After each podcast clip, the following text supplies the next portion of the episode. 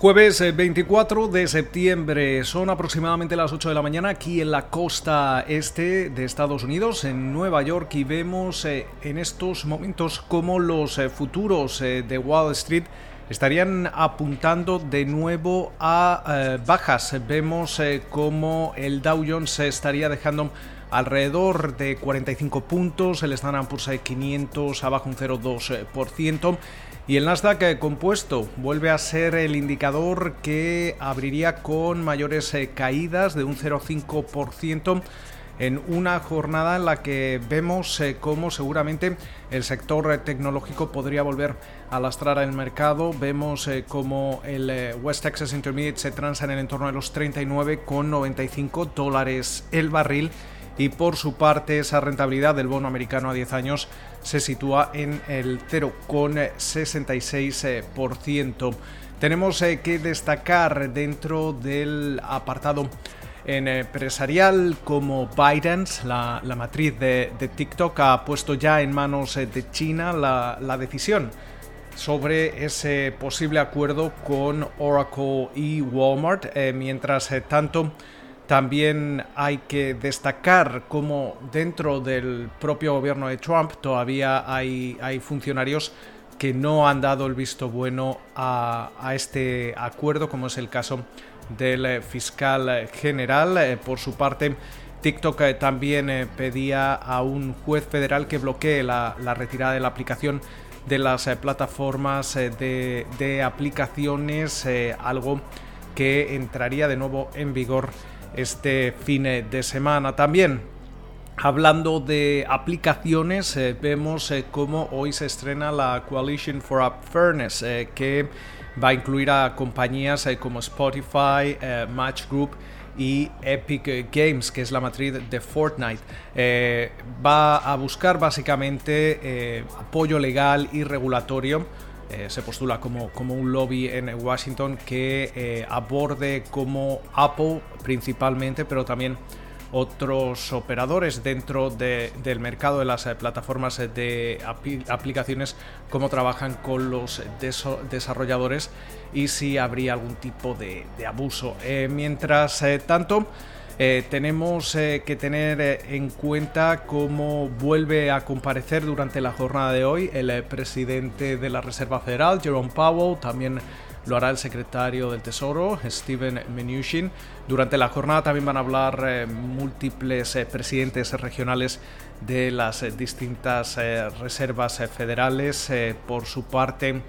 también hemos eh, visto cómo la emisión de bonos de alto rendimiento aquí en Estados Unidos, en lo que llamamos de año, eclipsa ya al récord de ventas anual anterior de 329.600 millones de dólares alcanzado en 2012, según señala Bloomberg. Eh, por su parte también hay que prestar atención a esas declaraciones del eh, presidente de Estados Unidos, Donald Trump, que se negaba a comprometerse a una transferencia pacífica de poder en caso de perder las eh, elecciones. En estos momentos eh, parece que Biden vuelve a recuperar cierto margen de ventaja en las encuestas. Eh, según la media nacional que realiza el portal Real Clear Politics, ahora mismo el demócrata cuenta con una ventaja a nivel nacional de 7,1 puntos. Eh, ha subido en las últimas horas eh, en los eh, principales estados clave. la ventaja sería de 3,8 puntos, mientras tanto la plataforma 538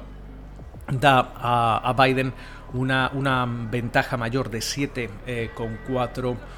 puntos. también hay que, hay que destacar cómo durante la sesión eh, de hoy, precisamente antes eh, de la apertura, vamos a, conocer esas eh, peticiones semanales de subsidio por desempleo.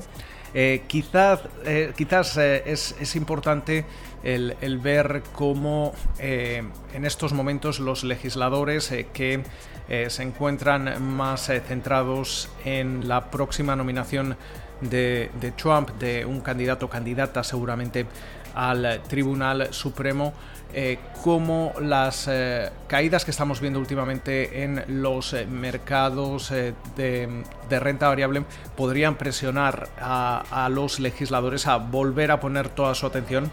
en eh, un paquete de estímulo. Y es que aunque eh, veamos cómo la economía de Estados Unidos eh, se, recupera e incluso dentro del mercado laboral seguramente esas peticiones semanales de subsidio por desempleo podrían haberse estabilizado. Es cierto que sin más estímulos esa recuperación va a, tardar en, llegar o por lo menos en hacerse mucho más eh, sostenible. Mientras eh, tanto la, CDC afirmaba que todavía el 90% de los eh, estadounidenses son susceptibles a la COVID-19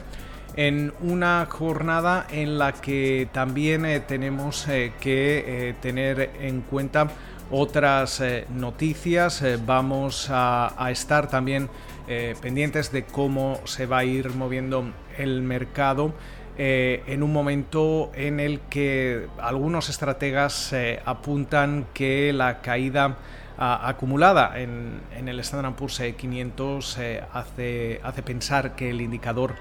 va a continuar desafiando esa media móvil de 200 días